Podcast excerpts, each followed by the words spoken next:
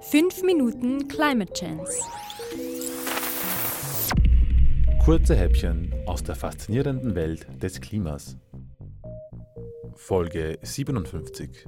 Wirkungsgrad Solar La. Hey, ich habe Perpetuum mobile erfunden. Du meinst diese Maschinen, die ohne äußere Energie unendlich lange laufen und, ganz wichtig, gar nicht existieren können? Na geh, pass einfach auf. Du hast mir erklärt, wie die Fotodioden einer Photovoltaikanlage funktionieren. Genau. Einfallendes Licht wird in elektrische Energie umgewandelt. Und mit dieser Energie kann man ja dann verschiedene Geräte betreiben. Exakt. Also auch eine Lampe. Ich sehe, worauf du hinaus willst.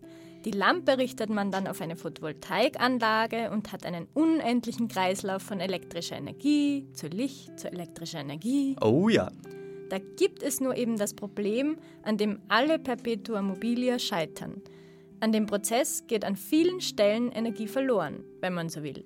Jetzt? Das funktioniert nicht? Hm, leider nein. Der perfekte Wirkungsgrad ist nicht möglich. Und bei Photovoltaikanlagen ist er sogar recht gering. Normalerweise können die nur 15 bis 20 Prozent der Sonnenenergie wirklich in elektrischen Strom umwandeln. Ui. Allerdings gibt es aktuell auch eindrucksvolle Fortschritte. So wurde in diesem Jahr eine Solarzelle entwickelt, die unter Laborbedingungen schon knappe 40 Prozent Wirkungsgrad erreichen kann und Hoffnungen auf noch größere Wirkungsgrade macht. Naja, eh cool, aber die Zahlen wirken jetzt auch nicht unglaublich groß. Hm, kommt drauf an, womit man es vergleicht. Kohlekraftwerke haben zum Beispiel bisher noch einen etwas höheren elektrischen Wirkungsgrad, aber eben auch nur 40 Prozent.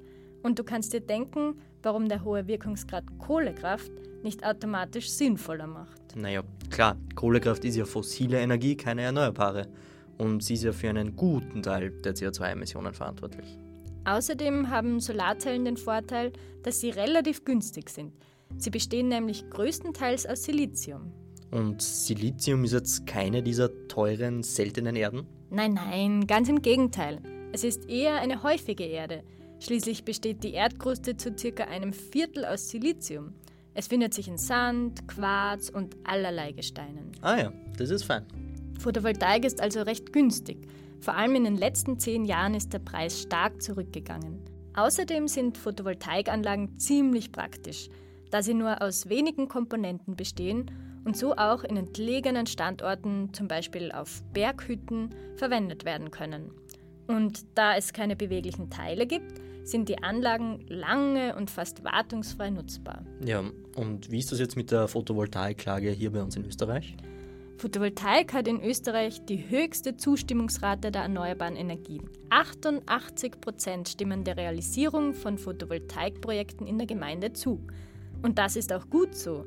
Wenn wir bis 2030 100 Prozent erneuerbaren Strom haben wollen, müssen wir noch ordentlich Photovoltaik zubauen. Nämlich jedes Jahr ungefähr die Menge, die wir jetzt aktuell installiert haben. Super, das geht ja nie aus. Mit PV-Anlagen auf Gebäuden bestimmt nicht.